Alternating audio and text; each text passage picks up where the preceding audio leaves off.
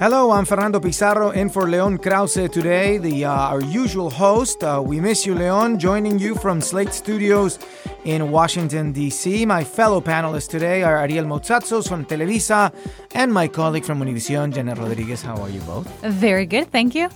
Well, you're listening to El Gabfest en Inglés. This is a co production of Slate Podcast and Univision Noticias, and it's an English language version of our show El Gabfest en Español. We are wanting to reach out to more listeners, so we are offering a Latino perspective on U.S. news. On our show in Spanish, we talked about the new U.S. Embassy in Jerusalem, some of the new revelations that have to do with Russia interference in the election, and Stormy Daniels and some payments.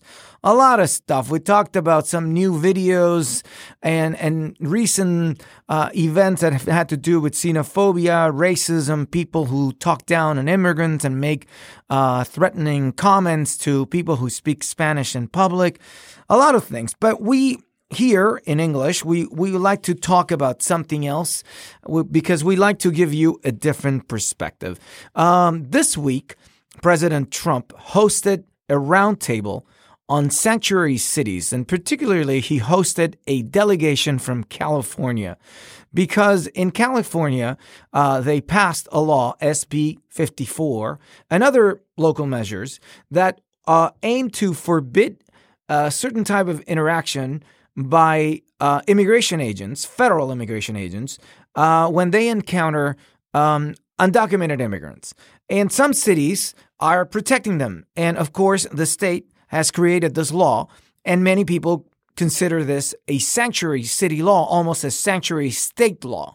And there are some counties, and approximately, Janet had a, a more accurate number, about 30 cities maybe around the a state. A little over 35. That Mhm. are opposing this. And of course, President Trump, whose administration has taken a really hard tack on on sanctuary cities nationwide, hosted them for a roundtable this week.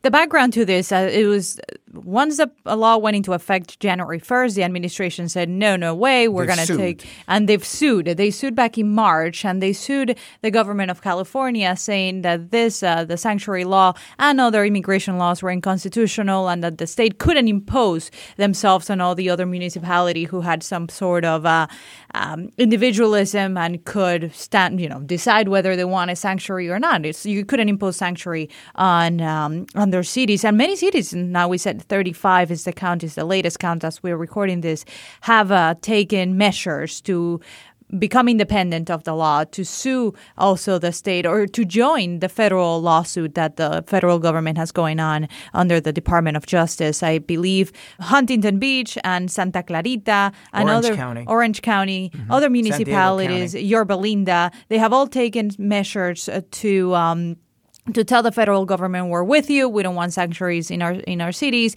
and we do not accept the federal government or the state government to impose on us. And uh, and this is uh, this has been the biggest legal fight I believe that the federal government hasn't been able to win. So from the get go, from the time the the president took office, one of the first things that the administration did was try f- sign that um, if you remember that executive office that has signed the executive order giving orders then to the Justice Department to crack down on sanctuary cities. Until today, there hasn't been a way for the federal government Right. to take out those funds, right? The idea of the federal government was to completely deny federal funds to cities that um, impose or, or pass federal uh, sanctuary laws. So they haven't been able to do that. They haven't been able to figure out what equation works under law, under the law, to be able to punish This has been those. Um, fought in the courts, too. this has been fought in the court.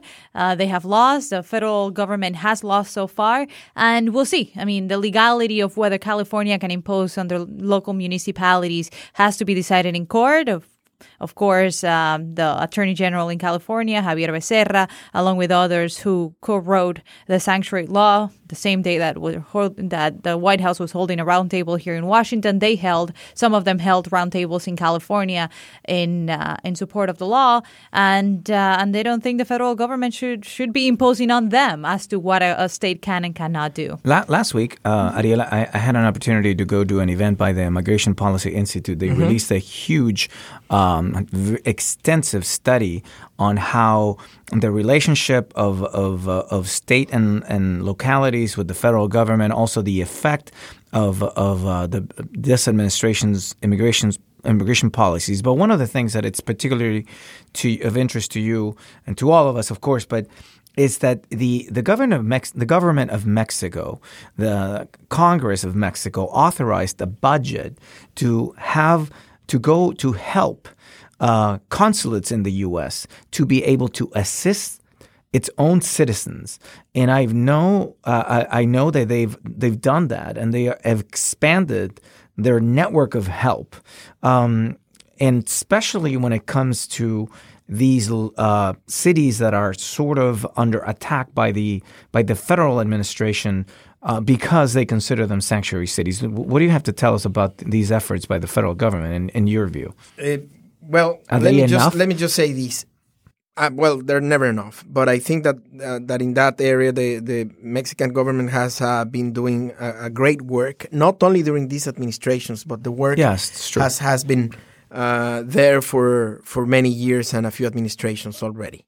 Uh, let me just say this: there is a Mexican say that uh, goes like this: the majority of the Mexican problems could be solved if we had in each community a Mexican consulate in Mexico and in each state an embassy of Mexico in Mexico.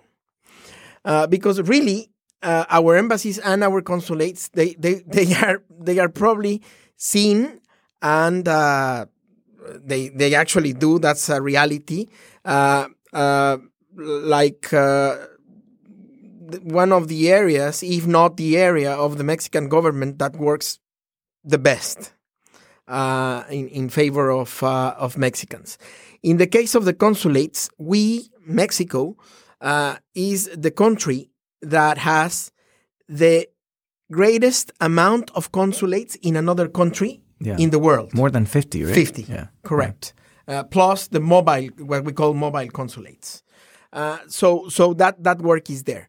And let me just add to this that uh, an, another important angle of, uh, of this story is the rhetoric. The, the rhetoric of, of uh, Donald Trump, again, and uh, and and the extreme right in this country that says uh, that is based on a, on a false premise. It says that sanctuary cities have greater or higher crime rates, and that that is because migrants are criminals, and thus sanctuary cities shouldn't exist, and the migrants that entered uh, undocumentedly into the United States should be deported. Well, it's a false premise because it, it, it doesn't even let alone let let alone the data and the evidence and, and all that, which obviously uh, states the contrary. But simple logic, if we use simple logic, we understand that when a person comes here, comes to the United States in an let's say illegal or undocumented manner, well, that person is afraid of being caught and deported. Thus, that person is not going to behave uh, in, in, in an illegal way while being here in the United States simply because they are afraid of the police. So, it, it, it, on under every measure, under every respectable uh, study of any institution, this contradicts the the rhetoric of the government, and it has been said many times in this program. But I don't think that it has been said in English, and I think it's important to state that mm-hmm. that that premise is false regardless of the fact that they shouldn't come illegally and that there shouldn't be illegal immigration, not only in the United States, but anywhere in the world. Apart from that, that, that, that we shouldn't foster illegal immigration, uh, the, the, the premise is, is just false.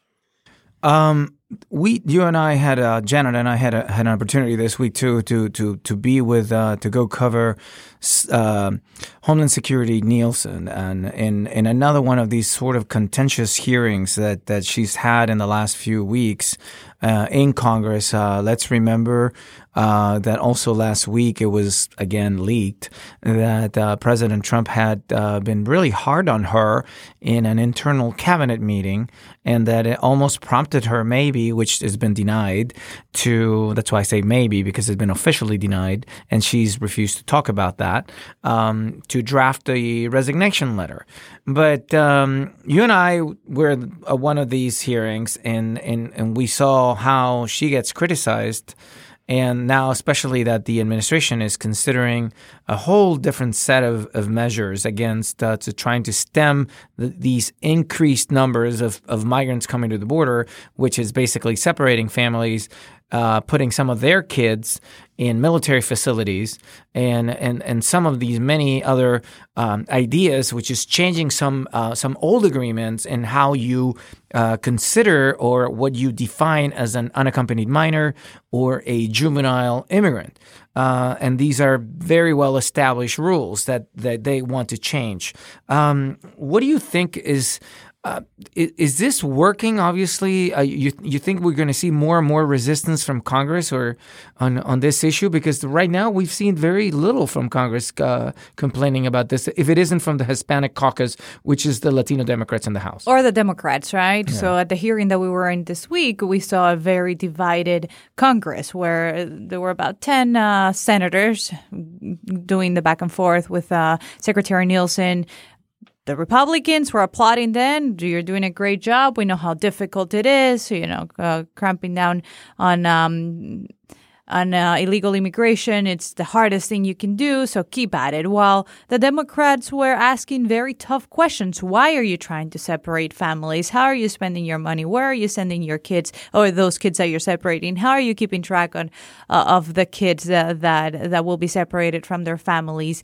So, so there is a divide. Secretary Nielsen, once again, you know, play the card of the administration. She knows she has to sell uh, President Trump's message of cracking down on illegal immigration and uh, any way she can. We know that uh, she's not Trump's favorite person at the moment. As of this recording, she has a job. We don't know yeah. what tomorrow will will bring for her, um, and she has to confront. The numbers are rising this is not good for Trump. This is not good for the administration. That's why she's mad. That's that's why he is mad. That's why that this is why he is mad. Yet this week he also said that he's sending them back by the thousands. Easy, we don't know. Uh, the numbers are not necessarily on his side either way. Um, he's not the deporter in chief as we used to call President uh, President Obama, and I think that's bothersome for President Trump. So, but but once again, like Ariel was saying, it's all about the the rhetoric. It's all about saying that illegal immigration, we're doing something about illegal immigration just as promised. This is one of the uh, one of the main topics that we we've discussed this week, and you know we did not talk about this topic in our Spanish language version, but that's why what makes the Gabfest en Español en Inglés so special. We encourage you to check out our Spanish language show and tell your Spanish speaking friends about it. We cover all the most important news of U.S. politics with a unique Latino perspective. We welcome your feedback.